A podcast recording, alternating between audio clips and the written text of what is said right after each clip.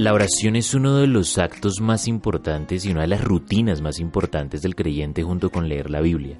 Orar es supremamente indispensable, tan indispensable como comer. Es nuestro alimento espiritual diario.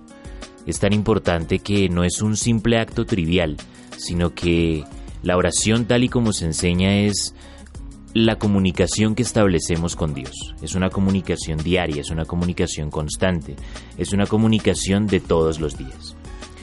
En una de las tantas historias que encontramos en la Biblia encontramos cuando Jesús oró en Getsemaní. Esta oración que iba a hacer Jesús era supremamente importante porque eran más o menos uno o dos días antes de su crucifixión. Jesús estaba preparando literalmente para lo que se venía. Jesús sabía que su destino era ir a la cruz y por eso oró. Porque la oración es la herramienta que nos permite prepararnos para las cosas importantes, para esas cosas grandes con las que batallamos diariamente. Lo bueno de la oración es que podemos poner en las manos de Dios cualquier asunto, por simple que parezca. Pero en este caso no era un asunto tan simple. Estábamos hablando nada más y nada menos que la consumación de la obra redentora de Jesús. Jesús iba a ir a la cruz. Así que Jesús, ante la angustia que todo esto eh, eh, desencadenaba, Jesús empezó a orar. Pero no lo quería hacer solo. Jesús quería el apoyo de sus discípulos. Así que fue a Getsemaní y empezó a orar. Sin embargo, Jesús tenía un círculo íntimo de, discípulos y a estos les pidió que oraran, que le ayudaran a orar. Eh, sin embargo, ellos oraron en un lugar aparte del que estaba Jesús en ese momento. Jesús les pidió que oraran precisamente por lo que se venía. Pero cuando Jesús volvió de orar, los encontró durmiendo.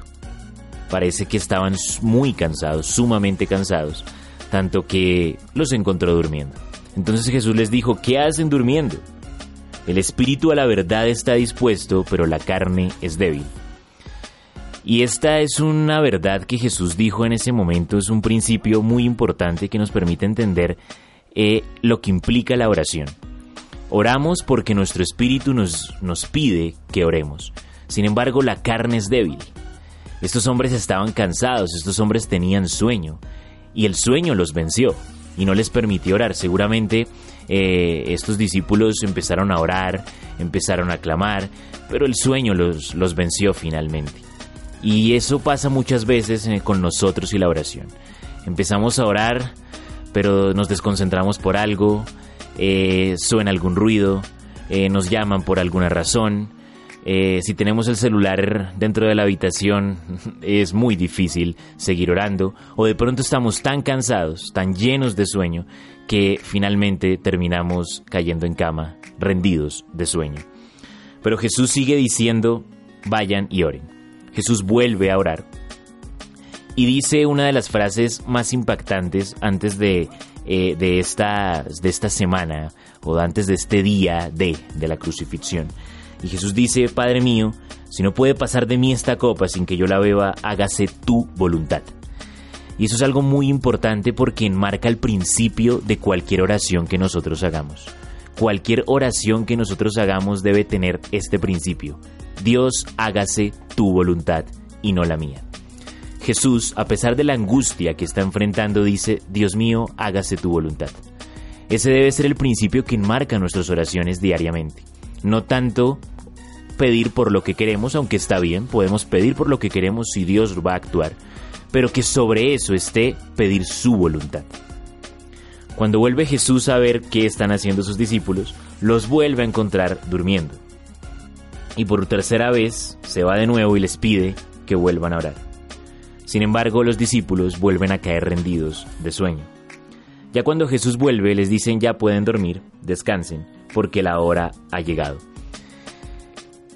La oración es una rutina que implica, como cualquier rutina, una disciplina.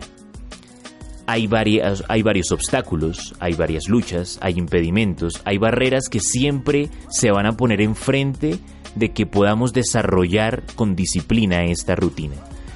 Pero la oración debe ir más allá de la rutina.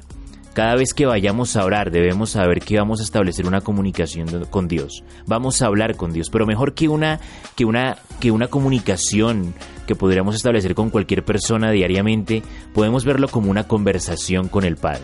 Una conversación en la que yo tengo la confianza para decirle todo lo que siento, para decirle todo lo que quiero, pero también para decirle que quiero hacer su voluntad, tal y como Jesús lo dijo.